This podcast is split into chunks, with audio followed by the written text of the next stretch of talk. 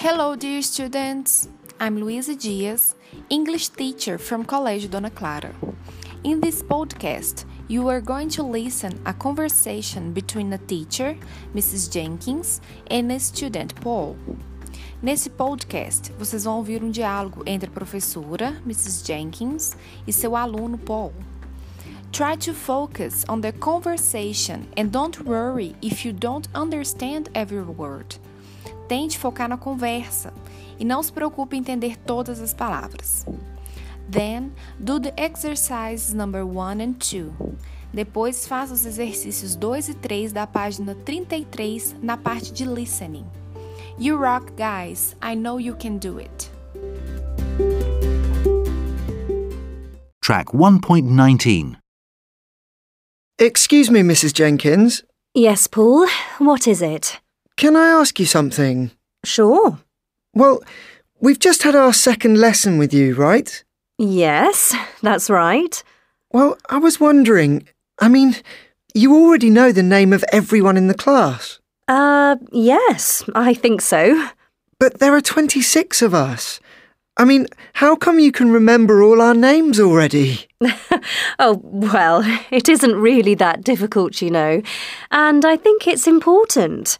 I should learn your names as fast as possible, I think. I'm the teacher, and we're going to work together a lot, aren't we? yes, but I mean, I'm terrible at remembering names. When I meet someone, I forget their name almost immediately. I can't remember names at all. Ah, well, there you are, you see. If you think you can't do something, then you're right. Sorry? Oh, it's just an old saying. If you think you can do something, or if you think you can't do something, you're right.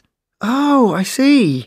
Anyway, learning names isn't so hard, but you have to want to do it, and you have to concentrate. I mean, the first time I teach a class, I think a lot about names and remembering them. I concentrate on that. And there are little things you can do. Like what?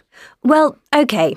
If I tell you my name, you know, I say, I'm Maria Jenkins, then you should do something like you say, Hello, Maria, or OK, yes, Maria Jenkins. You know, if you say the name of the person straight away, then it helps you remember. Yeah, I see. And you can do things like um, you can make an association. I do that a lot. I think, do I know other people with that name? Or does the name rhyme with something? Rhyme. yes, well, you're an example, actually. I mean, you're quite tall, right? Uh huh. So, yesterday, when you said your name, I thought, tall Paul. it helps. I mean, you can't always do it, but sometimes you can. Oh, right. In the end, it's practice. I do it a lot, so I get better at remembering names. I don't like it if someone forgets my name, so I really should remember theirs. But you don't always remember, do you? No, of course not.